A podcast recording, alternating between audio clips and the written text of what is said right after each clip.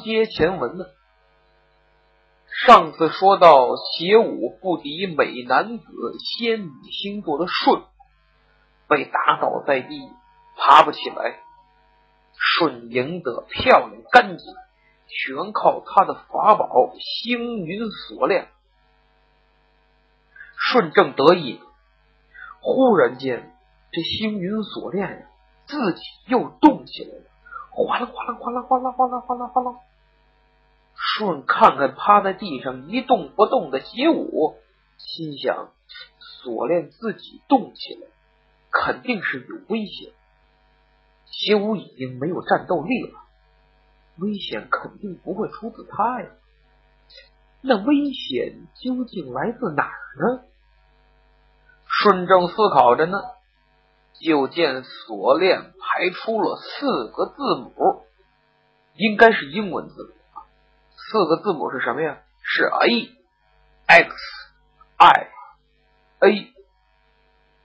这究竟是什么意思？书中代言，这仙女星座的星云锁链是一件很奇特的宝贝。这锁链呀，一感受到有敌意的小宇宙。就会立刻做出反应，布下铜墙铁壁般的战阵。前文书咱们提到了，子龙和星矢觉得这个比赛一开始啊，到现在好几天了，有一个人一直在暗处监视，监视这些圣斗士，监视整个比赛。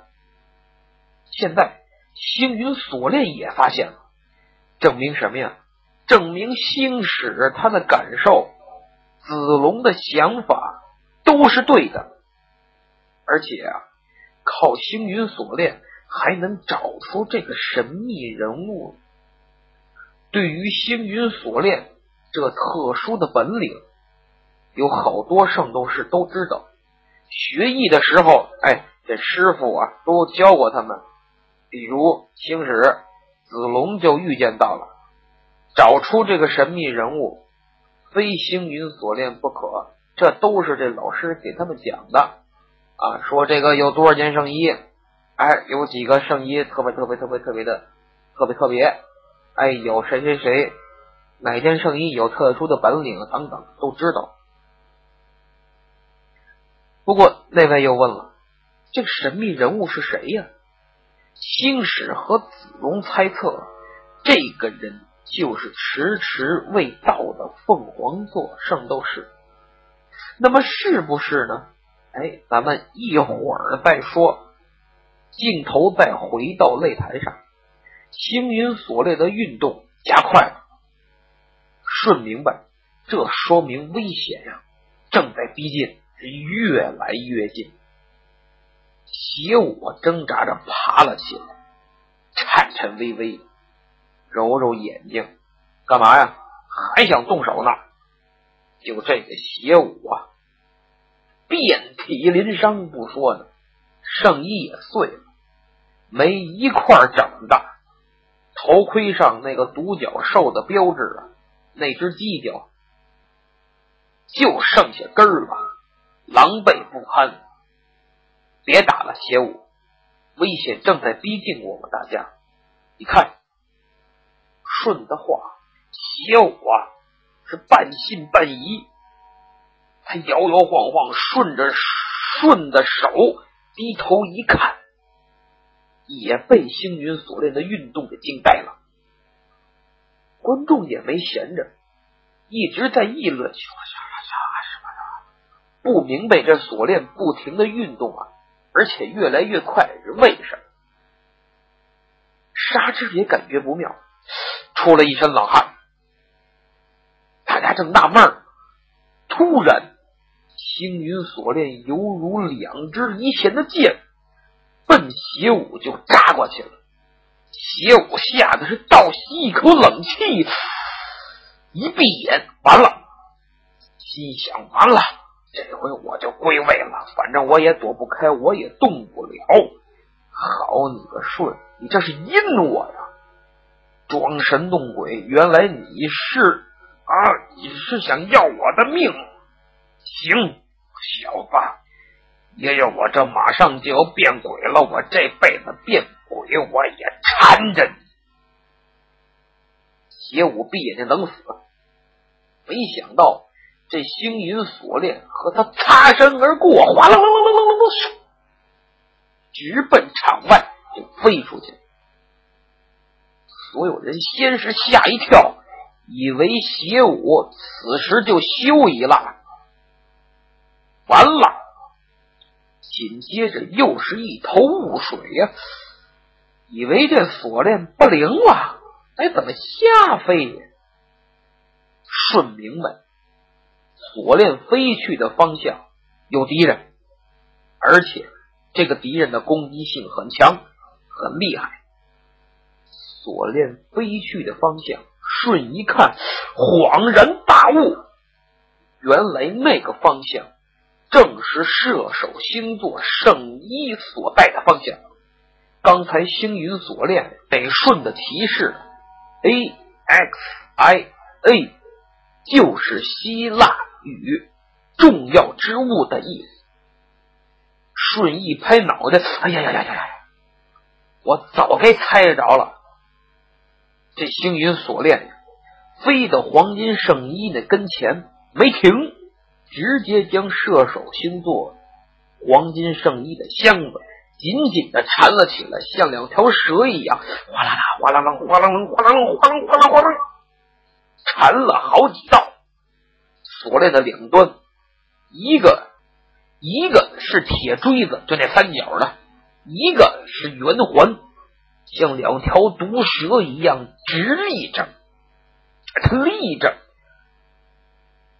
对着箱子的盖儿，冒着杀气，随时。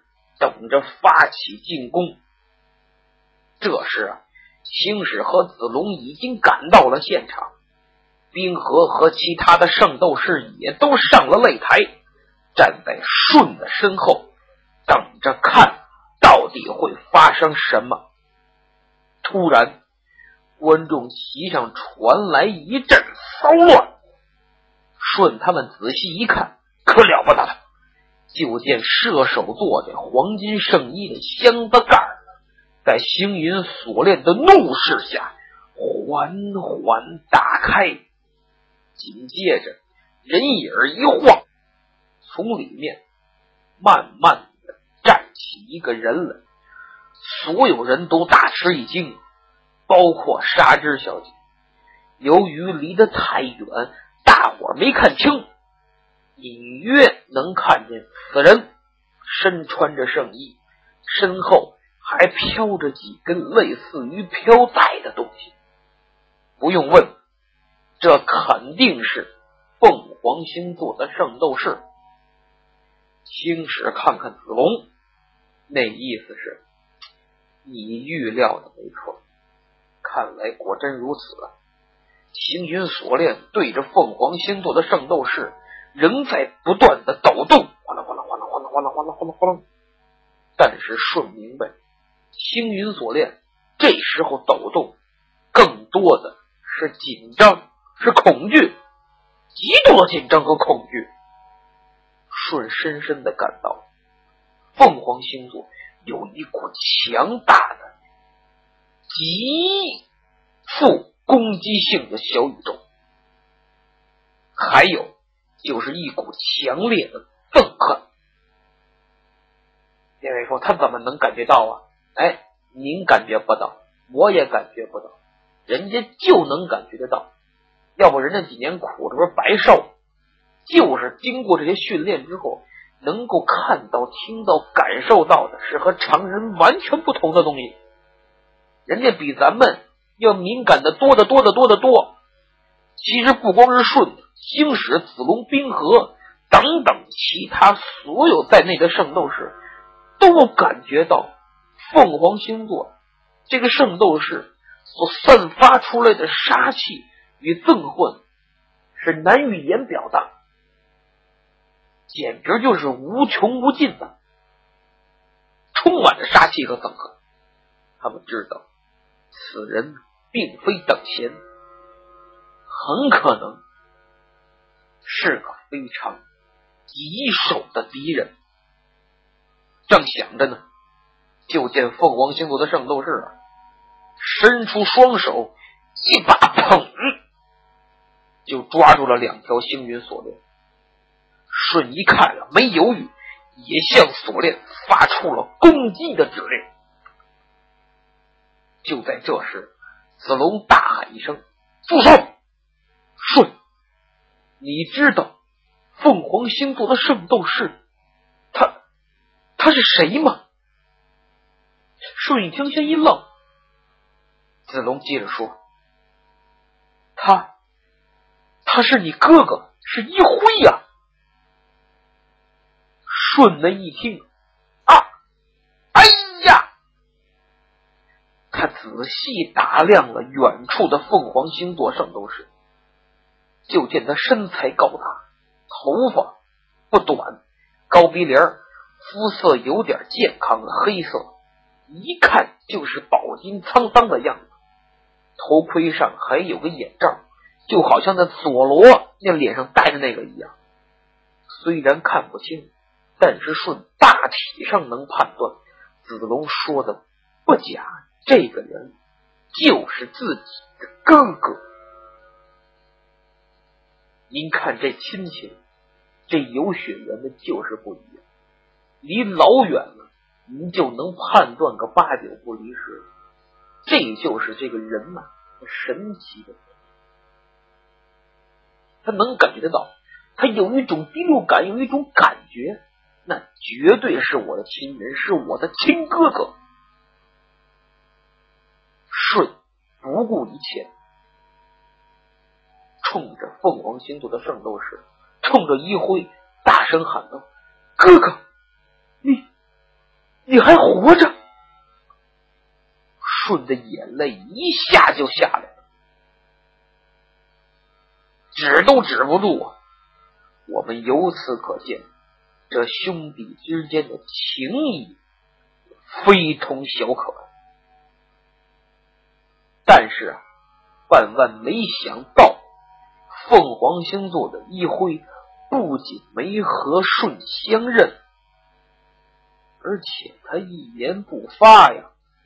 突然，一辉大喝一声，照着舜就是一拳呐！一辉没动地方。但是，一道电光顺着一辉的拳头就射了出来。众人一看，不好，舜都愣了，躲也躲不开，就像傻子一样戳在那儿。青史大喊一声：“当心呐！”他这还没喊完呢，就当心那心刚出来，一挥这拳太快了，太猛了。正打到舜的左肩头上，砰的一下，顺的圣衣护肩一下就碎了，都成了面了。顺也躺下，好半天才爬起来，捂着这圣衣的缺口，这红肿的肩膀，顺是流着眼泪，咬着牙，忍着剧痛。剧烈的疼痛，他看看站在那、站在远处一动不动、面无表情的一辉，看着他这个哥哥，他就看上去这一辉就好像什么也没发生一样。顺心想：这个人还是我哥哥吗？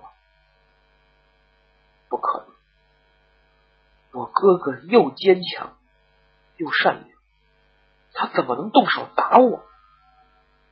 我哥哥和眼前这个充满憎恨的人完全不一样。他怎么，他怎么能向他的亲弟弟挥拳呢？还这么狠？为什么？他到底是不是我的哥哥？咱书中代言呢，这舜和他哥哥一辉啊，那可不同于一般的兄弟。这俩手足情深到什么程度啊？到合为一体了，谁也分不开他们俩。特别是一辉，把弟弟顺看作自己的眼珠子，自己的心脏。顺也特别的依赖他哥哥。虽然他们两个是孤儿，但是一辉对于顺来说，既充当了爸爸，又充当了妈妈。是容母爱、父爱集一身来关心、来疼爱顺。六年前，这些被集合到一起的孤儿准备去世界各地接受圣斗士的训练，可这怎么分配呢？哎，有人就猜到了，很公平，抽签儿。有一天，这些孩子都站在一块儿，这陈几拿个大盒子。就咱们前文书说那个，又高又大，一脸横肉和胖子。这盒子里面叠好的纸签上面写着地点，抽到哪儿去哪儿，谁也甭废话。最后一位倒霉，怎么着？你没选择了，就剩那么一个了。当时啊，邪武抽到了去阿尔及利亚。星矢抽到了希腊雅典，子龙抽到了中国的五老峰，奇去加拿大的洛基，纳智去利比里亚，顺抽签儿，一下抽到了死亡皇后岛。陈几一看，冷笑道：“呵呵呵，顺，你小子真是不走运呐！啊，你知道这死亡皇后岛是什么样的地方吗？”陈几一问，小顺呢？摇摇头。其他的孩子眨巴眨巴眼，干嘎巴嘴，不知道说什么，因为他他不知道，不了解，就等着陈几说后文呢，想知道是怎么回事。陈几就接着说了：“这死亡皇后岛是个不折不扣的地狱啊！它在临近赤道的南太平洋啊，地面酷热异常啊。”一年到头啊，那里下的火雨是个炙热的地狱。以前呢，被送到那里的人没有一个能当上圣斗士活着回来的。这次啊，就看你的了，好小子！在场所有的孩子都吓了一跳啊。虽然说呀，这些都是小孩啊，但是啊。美丑生死，他都是分得清的，也都懂的。在大家眼里，这顺子就是个胆小鬼，爱哭鼻子，什么事儿都喊他哥哥一辉呀。他哥哥就是他的救命稻草啊，动不动就哥哥哥哥。顺像个女孩子。得知这死亡皇后岛的情况，大伙都心中可怜这顺。不过也有的是暗自庆幸，抽到这签的不是自己，太高兴了。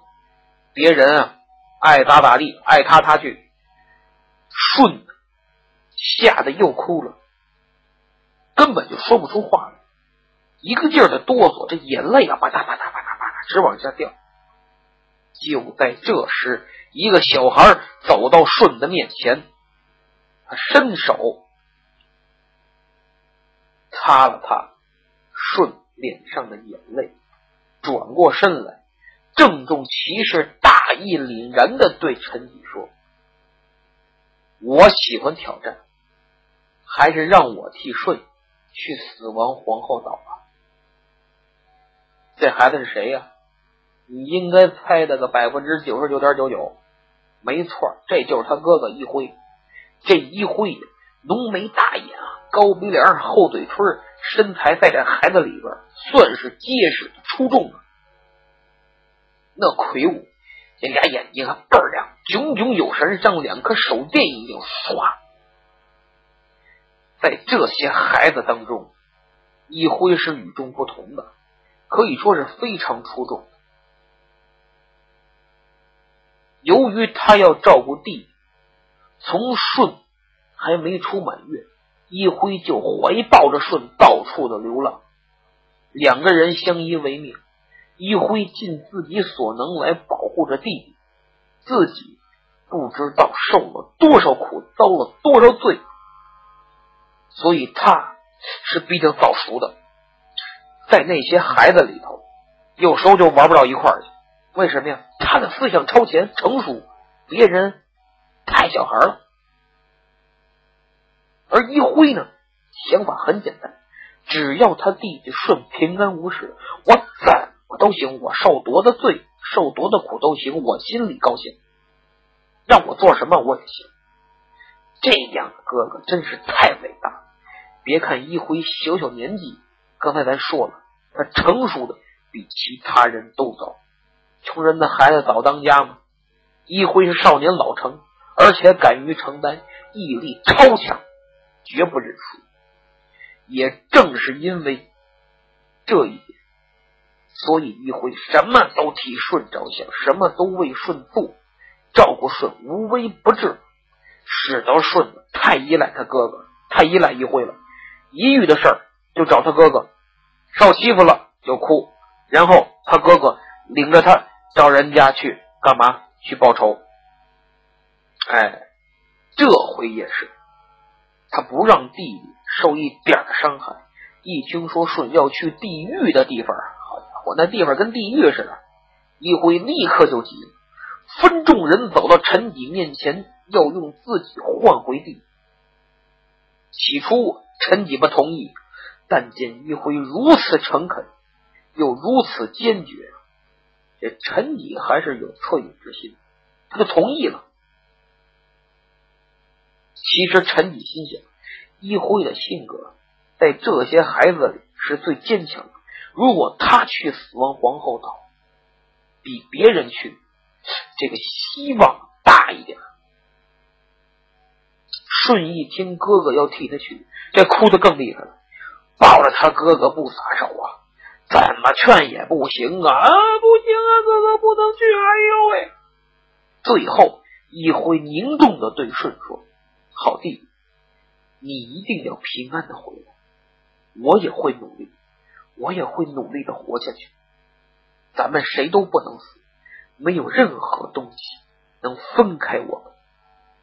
不管遇到什么，顺，你记住，永不放弃，永不气馁。哎，咱们现在说着好像感觉一般呐，但是我请听众。设身处地的想一想，闭上眼睛想象一下，你在眼前也过过电影，一个孩子能说出这种话，多感人啊！而且是为他弟弟，为他弟弟，他自己要去一个本来应该他弟弟去的，在世界上最苦、最危险的地方。能不感人？你想象一下，如果说听了我刚才说的这段，谁没有掉眼泪？要么证明你异常的坚强，坚强无比呀，赶上邱少云啊，烈火烧身的无动于衷；要么证明你一个感情很冷淡的人，很冷漠。就当时来说吧，当时就一辉抱着他弟弟说的这些话。在场的孩子听了，还有陈吉，都为之动容。陈吉悄悄的回过头来，背对着几个孩子，抹了抹自己眼角流出的泪水。这个细节被我捕捉到，孩子们看着一辉流泪。陈吉因为是大人呢，他就背对着一辉擦眼角的泪。一辉小小年纪能说出这种话，真的是太令我们刮目相看。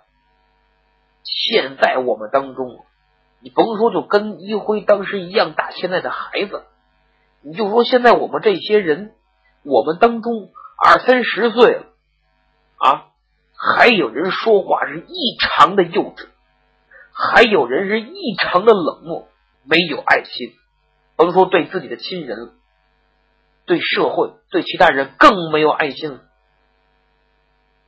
人孔子怎么说？孔子给当时春秋时代开的药方就是仁爱，对吧？墨子开的药方也是爱，证明社会缺少爱。所以现在还有人说说当时孔子的药方对当时的世界、当时的社会管用。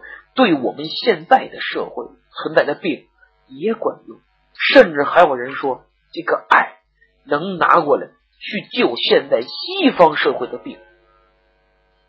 你看人家一辉，充满了爱，仅凭这一点，我们就对一辉这个小孩要敬重。如果听我评书的人，自己知道自己啊缺少爱心。